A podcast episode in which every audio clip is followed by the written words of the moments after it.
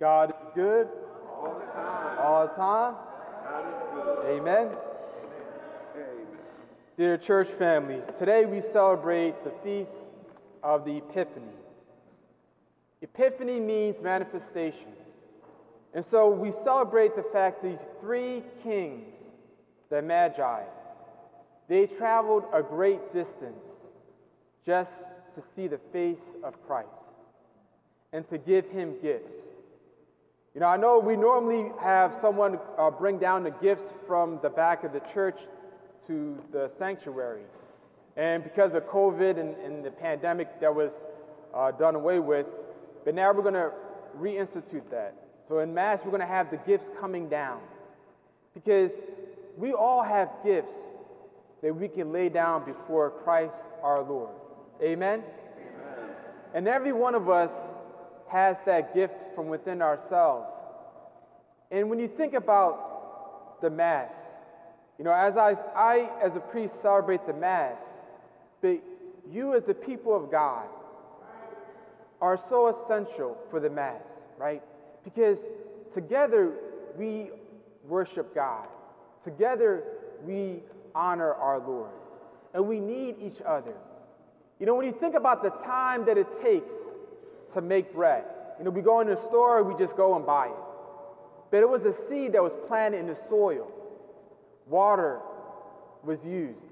And it took time for that seed to grow and become wheat. It took time for that wheat to be grounded into flour. It took time for that flour to be baked, right?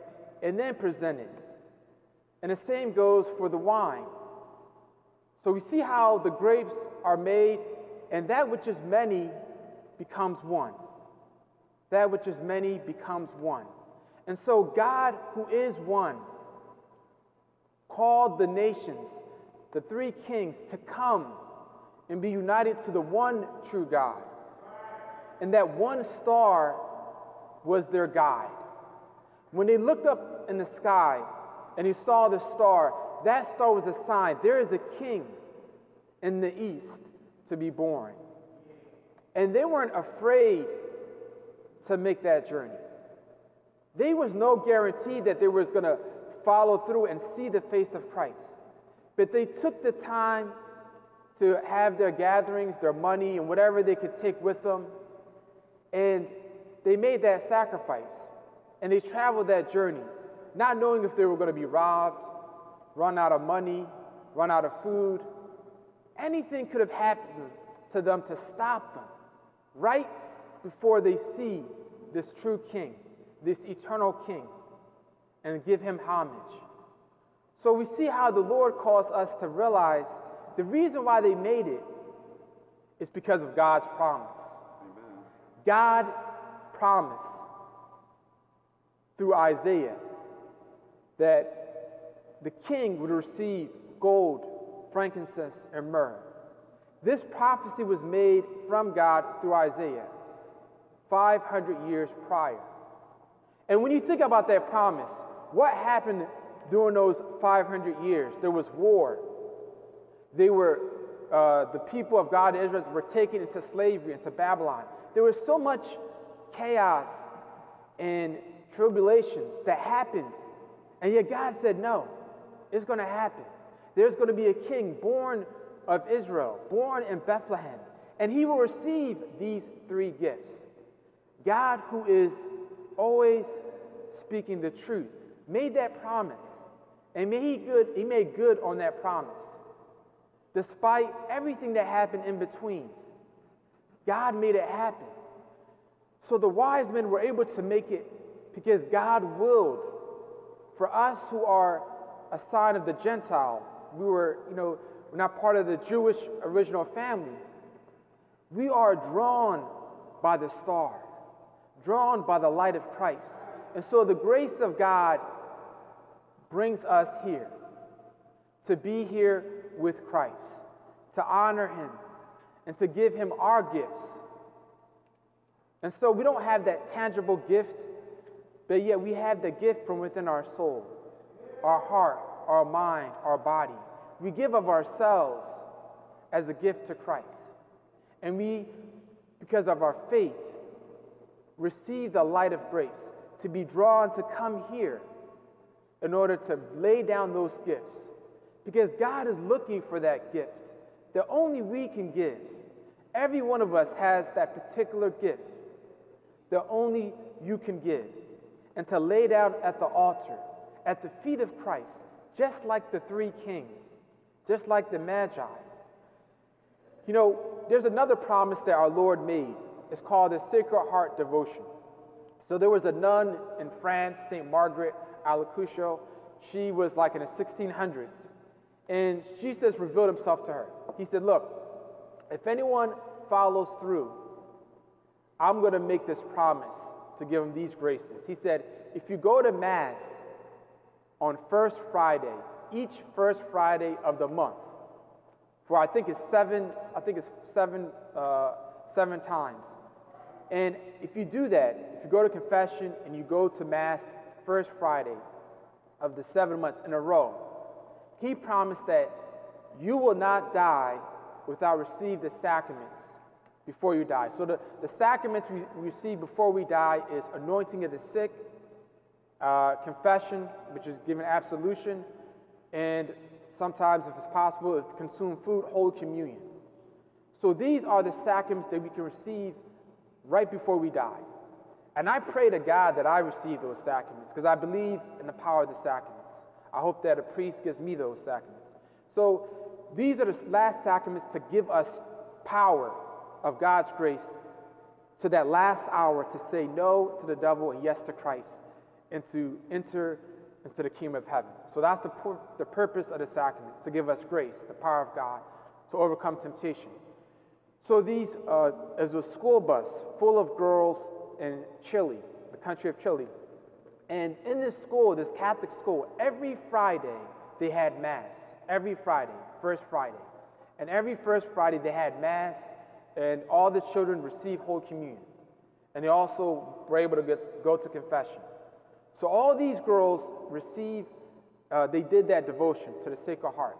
And so this bus driver, he was driving around this, this hill, and he was reckless. He was driving really fast, and he's making this curve, and then the, the car, this bus, was not able to make the turn, and it just flipped over and ran down the hill. And unfortunately, several of the girls were, some were inside the, the, the bus, some of them were outside, and nine of them were dying. And the priest that was driving on that same road, he saw the, the bus flip and everything, and he went there and he gave the sacraments to all the girls, and especially to the nine that were dying. So that was a consolation. It's a tragedy, of course, that they lost their life, obviously. But they were dying. There was nothing he could do to save their physical life. But he gave them the sacraments. So those nine girls received Christ that moment that they needed him the most. And I pray, God, that every one of us here receive the same grace through the grace of God. I hope we all receive that sacrament before we pass. You know, when you look at a hurricane, when you look at a hurricane though, in the ocean, they say that 300 yards from the surface, the water is affected by the hurricane. 300 yards. But below that 300 yards, below that, nothing happens. Deeper than 300 yards in the deepest ocean, the hurricane does nothing. It doesn't affect the waters in that, that type of depth. And that's what science teaches us. So when we, I say, humble ourselves, like the three wise kings, when we humble ourselves, when we have humility, when we go deep in prayer, we go into the ocean of our soul, our intellect, our faith. When we go deep into our souls, when we pray and we meditate, we become one with God. And on the surface, we have temptation. On the surface, we have trials, tribulations that tries to disturb that peace, that stillness from within the soul. But when we pray, we meditate, and we humble ourselves, and we offer to God the gift of ourselves through prayer and meditation, That's where the stillness is. That's where the Lord is present. In the deepness of our soul, the ocean of our soul, deep. And we offer ourselves as a gift to God who's living within.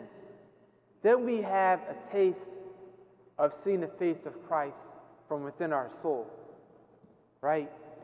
And so King Herod, he didn't want to go deep. He was on the surface.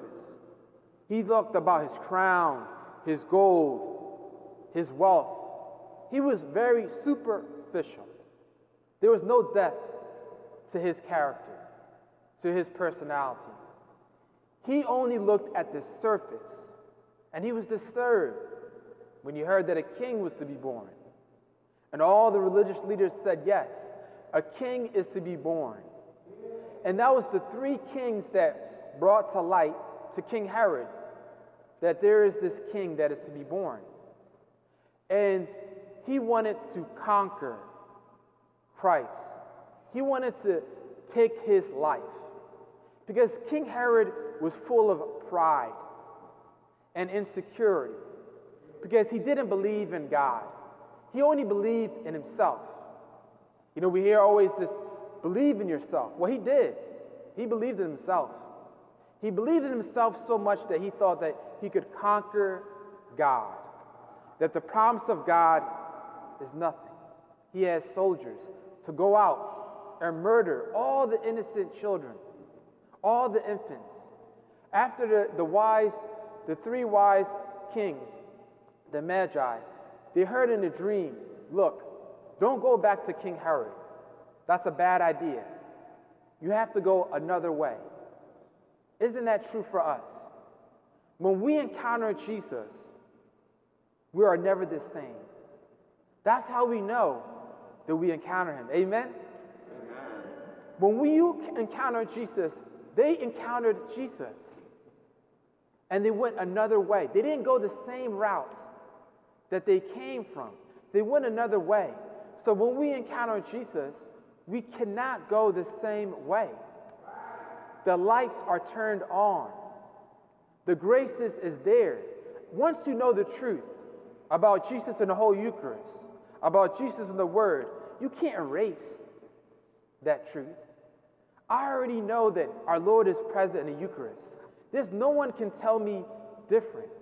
I don't care who they are where they how they explain it. I already know it. So I know that God gave me that grace, He gave me that gift, and He gives us that gift, every one of us. So we only are lying to ourselves. We say, well, I no longer know. We can't say that. We know who Jesus is. We believe who Jesus is. And we know it. So we can't erase the truth. We can't take away that grace, that moment when we encounter our Lord and He transformed our life, when He gave us what we needed. We can't erase our memory, right? When the Lord answered your prayer, how can we say He didn't do it? That would be a lie, right? So the, the Magi, they saw the face of Jesus and they heard the message look, you got to go another way. And they obeyed. They obeyed Christ. They obeyed seeing that star. And they couldn't go back the same way. They couldn't trust King Herod, this man who was a liar. And so King Herod was so afraid. He had so much fear. He's like, this king is going to take away his authority. He is a, a Jew that's going to take away his authority. So he slaughtered all the innocent. And we, and we had a feast. It was um, the day after St. Stephen, the martyr, um, the holy innocents. So all those children and the infants that died on that day, the village, all the mothers were crying. They were crying and they were in desolation. I mean, they didn't understand. They had no idea, right? The mothers and the fathers were crying because King Herod slaughtered their children for no reason than because of fear, right? He couldn't take down the Messiah. And so, you know, the Holy Family had to flee. They fled to Egypt. The angel revealed to St. Joseph, look, you have to, you have to save Christ. And so Our Lady, she knew she knew that these children were being slaughtered. So she felt the pain Even though it's not her physical children, she felt the pain, the agony that these innocent children were being slaughtered because of this, this tyrant, King Herod. And she felt pain. She wept with those mothers and those fathers. She wept because Our Lady has that innocence. She had the innocence. She, she wept for the, that loss that they experienced. And the prophecy was fulfilled. Rachel were, will be mourning, and no one can comfort her. And that was a prophecy already made that King Herod would do that evil. But every one of those children are martyrs. Every one of those children, infants, they are in heaven. And they are already saved. And they pray for us, they intercede. So they were praying for their parents. They were par- praying for their parents to make it to heaven. So all of them are saints, and we honor them every year. The church, the Universal Church, honors their death and their martyrdom. And so King Herod has that, that, like I said, he's superficial, right? Everything was, was always about him. And even everybody hated King Herod. So he knew that so many people hate him. He even had his family and friends, he had his wife and his children um, murdered because he thought they were going to conspire to take his life. And he actually had his soldiers, when he was dying, he had his soldiers murder all of his servants right before he died because he knew nobody would mourn him dying. And he wanted to, someone to weep upon his deathbed. So he actually had all of his servants murdered. That's how wicked this, uh, this king was. But Jesus is the humble king. Amen? Amen? He's a humble king because he is born in poverty, as I said before. And so these three kings, they bring gold to honor him as a king. They bring frankincense to honor him as God. You know, we have incense we offer up as a sign of prayer, of worship to God. And they give him myrrh. Myrrh because he is a man destined for death, destined to be the sacrifice, the Lamb of God. So Jesus is a king, but he's a king that draws us to himself through his humility. And he draws us to have the same response, to go to him in adoration. You know, adoration is what the Magi did. These three kings, they adored God. We do not adore each other, right? Adoration is for God alone. That's why we, we bend to one knee before the tabernacle when we go into the pew. That's why we bend on both knees during different parts of the Mass, right? We bend on both knees. We do that as a sign of adoration, adoration belonging to God. So just like the three kings, we adore God. We bend on our knees, acknowledging God as God, acknowledging Jesus as Lord. That's how we do it. See, when you bend on the knee, you are in a, in a place of surrender. You're being vulnerable, right? Because when you stand, you can escape from danger. If a danger is coming, you can escape if you're standing, right? Even if you're sitting down, you have time to escape if danger is coming to you. But when you're on your knees, you are very vulnerable. You are in a, in a, a position of surrender. It's a position of surrendering and being vulnerable. So the three wise men, they bend on their knees as they offer their gifts, as a sign of adoration, as a sign of worshiping Jesus, not just as a king, but as God. That's how we show our, our, our, adoration towards God. So the bending on the knee is something we imitate, like the wise men did, like Our Lady did, like St. Joseph did. You know, they bend on their knee, I'm sure, to adore our Lord, to adore the Lord our God, Jesus. So the Lord calls us to take what we learned, you know, in the gospel and we learned from the Magi to bring that to others. So um, after, I'm going to give a blessing for the chalk. So this chalk, I'm going to give a blessing. And I remember when I was in my home parish, Father uh, Zachary Navitt, he would bless chalk on this feast day, this the Epiphany.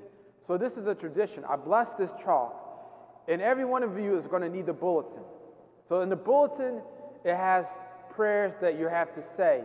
and you're going to write down the names of the Magi on your doorpost. So you write the names of the Magi using this blessed chalk. Um, it's not absolutely necessary to use blessed chalk. You can also use any chalk, but the prayers has to be said. So it's in the bulletin, the prayers that you say as you mark uh, your, your doorpost. So this is a way of us uh, getting the blessing of God and giving ourselves as the Magi did. So it's kind of like imitating what they did in a simple way um, for ourselves, like in a simple, practical way. So I'm going to bless the chalk, and anyone who wants less chalk, you know, after Mass, you can pick it up and you can take it with you. And make sure you take a bullet so that you can know the prayers and how to put the names on your doorpost. And then you put the year 2024. So this is a blessing not just for your, your home or for yourself, but it's for your whole family. It's a blessing of God's grace for your whole family. Because the gifts we offer, we offer every day. And the Lord wants to continue to bless us every day. So let us give ourselves to God wholly in adoration and let the Lord continue to give us that grace to follow him as that star from within our soul. In the name of the Father, of the Son, of the Holy Spirit.